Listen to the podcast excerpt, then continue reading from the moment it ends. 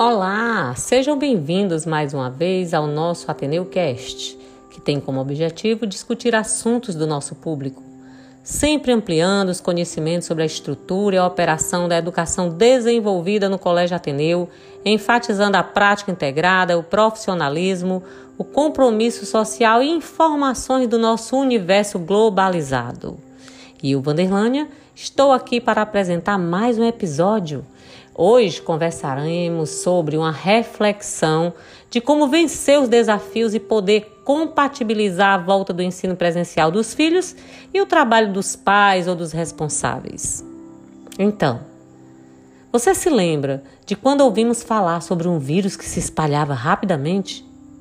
Parecia distante, começou lá do outro lado do planeta, mas foi chegando cada vez mais perto, de formas diferentes a pandemia impactou todo o mundo e revelou ainda mais nossas desigualdades sociais.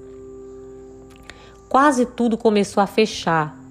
Muitos acreditaram que isso duraria no máximo algumas semanas. O tempo foi passando, os dias viraram meses e já estamos há mais tempo do que gostaríamos nesse pesadelo coletivo, que fez inclusive com que muita gente não tivesse nem a opção de parar de ficar em casa porque o trabalho significa sobrevivência. Tudo precisou mudar. A gente adaptou a vida e redefiniu o que realmente era prioridade. E, infelizmente, naquele momento, fechar as escolas de forma presencial foi necessário. As aulas online viraram um desafio para a escola, para as famílias, para os professores e principalmente para os alunos de todas as idades escolares. Depois veio a adaptação ao híbrido e estamos seguindo rumo ao sucesso.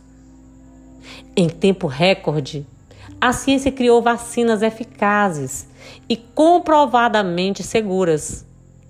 Os médicos se dedicaram a entender o que era possível sobre essa doença e a gente se adaptou a novos hábitos. Hoje, estamos nos preparando para, com segurança, retomar as prioridades de uma sociedade saudável e a mais urgente, que é agir pelos nossos estudantes, com educação de qualidade. Por isso, precisamos refletir e dialogar e, o mais importante, se ressignificar, com o objetivo de atribuir, de atribuir um novo sentido a acontecimentos por meio da mudança da nossa visão de mundo e se o mundo inteiro mudou diante deste cenário inédito que é a pandemia, ressignificar a escola e a volta às aulas presenciais envolve entrelaçar também os espaços da família.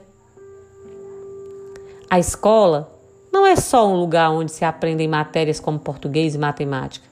A escola é o primeiro exercício de socialização, um laboratório de vivências e para muitos é segurança e alimentação garantida. Precisamos fazer agora o exercício de colocar as necessidades dos estudantes no centro das atenções e realizar ações de uma forma responsável. Essa é a prioridade do momento e uma responsabilidade de todos. Todo mundo tem um papel importante nessa missão: escola, estudantes, famílias. Não vai ser tudo de uma vez será um processo de aprendizado. Não vai ser na forma como as nossas expectativas desejam e nem vai ser perfeito.